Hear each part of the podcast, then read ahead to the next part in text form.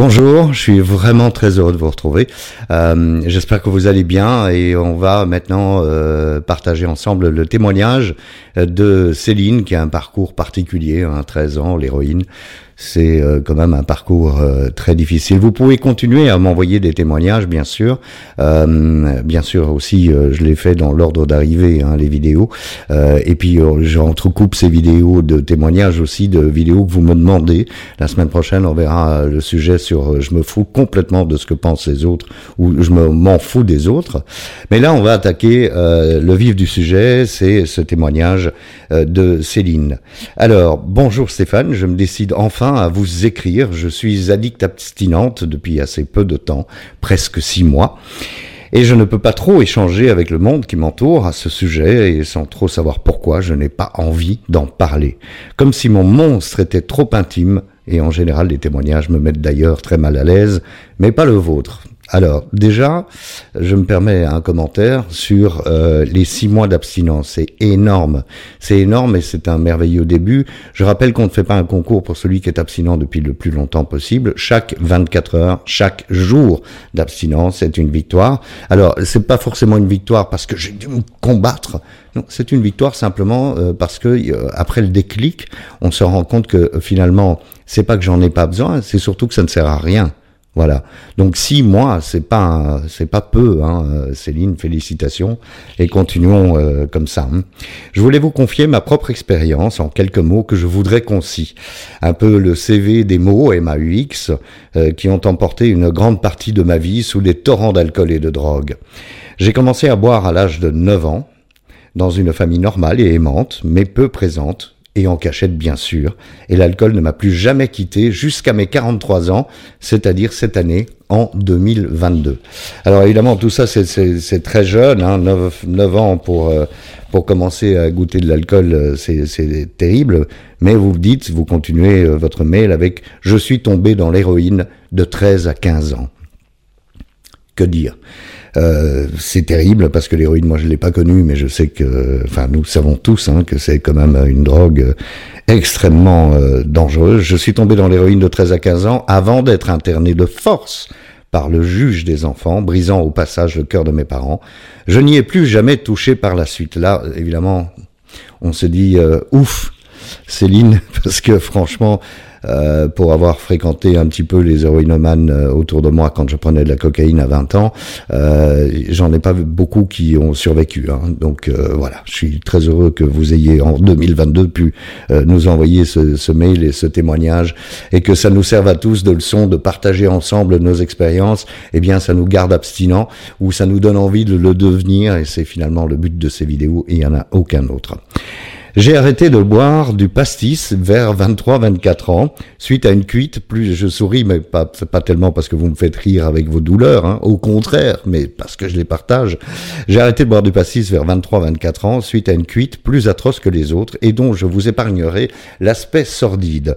Alors, euh, moi qui ai été un grand consommateur de pastis avant de passer au vin, euh, on peut dire effectivement que c'est euh, c'est pas bon, c'est vraiment pas bon et donc je connais bien les aspects sordides.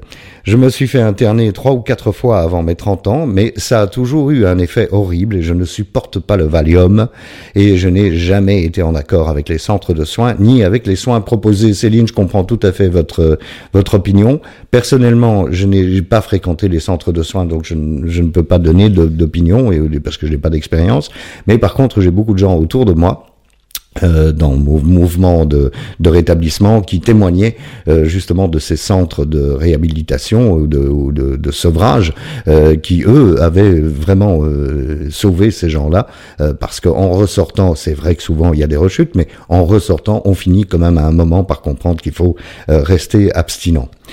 Après 30 ans personne ne pouvait voir que je buvais des dizaines de bières par jour. Je n'étais jamais saoul, je ne me donnais pas en spectacle, j'ai pris de la cocaïne et d'autres drogues longtemps avant de décider d'arrêter vers mes 30 ans. Je n'avais plus que mes bières et mes pétards.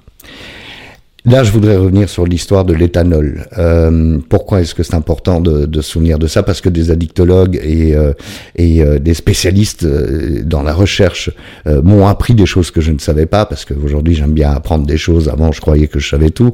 Eh bien, il y a une, une, accoutumance qui se fait à l'éthanol, qui est l'alcool pur que, que, contiennent toutes les boissons alcoolisées, et que donc cette accoutumance fait que on a besoin de notre dose, non pas de bière, de pastis de vin ou, euh, ou d'alcool fort en général, on a besoin de notre dose d'éthanol. Donc qu'est-ce qui se passe? Euh, Comme vous, j'ai arrêté le pastis et euh, vous, vous êtes passé à la bière, Céline, et vous parlez de dizaines de bières par jour. Hein eh bien moi je suis passé à plusieurs bouteilles de vin par jour. Donc voilà, c'est encore une fois la preuve que euh, je bois, mais je bois pas de l'alcool fort. Ça veut dire que je ne suis pas alcoolique. Non, non, c'est pas comme ça que ça marche. Je suis navré euh, de, de, de, vous le dire, mais peut-être que si vous regardez ces vidéos depuis un moment, euh, vous savez que j'ai de franc parler et que j'ai pas de comment dire, j'ai pas de compassion spéciale pour moi-même. j'ai pas de, de, il faut pas s'apitoyer quoi. Hein. Si vous buvez beaucoup de bière, ben ça veut dire que vous avez un problème avec l'alcool. J'ai passé mes études, on reprend le témoignage de, de Céline, j'ai passé mes études, le permis de voiture, et j'ai euh, caché mes addictions au monde de mon mieux. J'ai un poste à responsabilité. J'ai même travaillé un an en addictologie, consciente et lucide sur mon état. Aujourd'hui, après une vie à me noyer, je découvre tout de la vie et je me découvre. J'adore ça parce que c'est ce qui m'est arrivé, quoi. C'est genre, euh, c'est un peu, euh, ça fait un peu bisounours, mais c'est vraiment ça. Quand j'ai arrêté de boire, tout d'un coup, euh, on a d'ailleurs une expression qui dit pink cloud, nuage rose. je me suis redécouvert. J'ai vu qu'il y avait du ciel bleu, j'ai vu qu'il y avait des fleurs, des arbres. Enfin bon, ça fait cliché, mais c'est un peu ça on se redécouvre. Donc pour ceux qui ne sont pas encore abstinents et qui ne veulent pas tenter, eh bien dites-vous que c'est mieux sans, encore une fois, hein, croyez-moi et croyez Céline. Je crois que je n'avais pas conscience de tout euh, ce que l'alcool peut nous voler, de tout ce qu'elle me volait. Euh, J'espère que ne pas avoir arrêté trop tard. Mon corps me fait payer des années à plein régime, bien sûr, le mien aussi. Je lui demande pardon souvent. Je suis heureux sans alcool, mais je ne sais, je sais qu'elle sera toujours là et que je dois demeurer vigilante chaque jour. Je sais aussi tous les mensonges que mon cerveau me racontera, mais je n'en écouterai aucun. Alors là, je bondis et je vous dis, n'écoutez aucun des, mensonges. Moi, ça fait un peu plus que six mois hein, que je, suis abstinent, mais ça change rien. Mon cerveau, parfois, il me raconte euh, des histoires, surtout avec la cigarette. Euh, mais l'alcool n'est jamais très très loin et il faut surtout pas les croire. Est-ce que finalement, si on reprend le témoignage de Céline, ou celui euh, de Carmen la semaine dernière, ou celui euh, euh, des autres personnes qui ont déjà témoigné, ou simplement mon expérience, est-ce que finalement, avoir essayé les drogues, l'alcool, la bouffe, les compulsions diverses et variées, le jeu, etc., est-ce que ça a changé mon état de souffrance? Non, pas du tout, ça l'a amplifié. Mais ça, je ne peux le savoir que quand je suis abstinent. Euh, tant que je n'ai pas eu le déclic, je ne sais pas. Un peu comme Céline qui dit aujourd'hui, euh, même si ça ne fait que six mois, ça fait déjà six mois, c'est mieux sans. Donc, pourquoi c'est mieux sans? Et peut-être que par l'absurde, on peut dire parce que c'est pas mieux avec c'est pas mieux avec. Je suis désolé, mais moi, tout ce que j'ai fait dans ma vie, et encore ce que j'ai tendance à faire aujourd'hui avec la bouffe, où je fais des crises de boulimie, où je me tape des soirées entières à bouffer n'importe quoi, euh, c'est pas mieux. Ça ne m'arrange pas mon problème. Il y a une souffrance qui est là, qu'il faut euh, traiter, enfin c'est mon opinion, euh, de manière euh, psychologique. Hein, il faut voir des psychiatres ou des, des psychologues.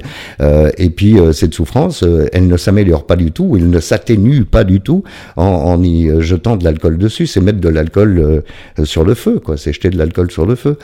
Donc voilà, je voulais remercier euh, Céline, vraiment, merci beaucoup. La semaine prochaine, euh, je ne sais pas encore si ce sera un thème que vous avez demandé que j'aborde ou un témoignage, mais en tous les cas, c'est un plaisir de vous retrouver chaque semaine. Merci de me garder abstinent et j'espère que vous pourrez le rester également ou le devenir.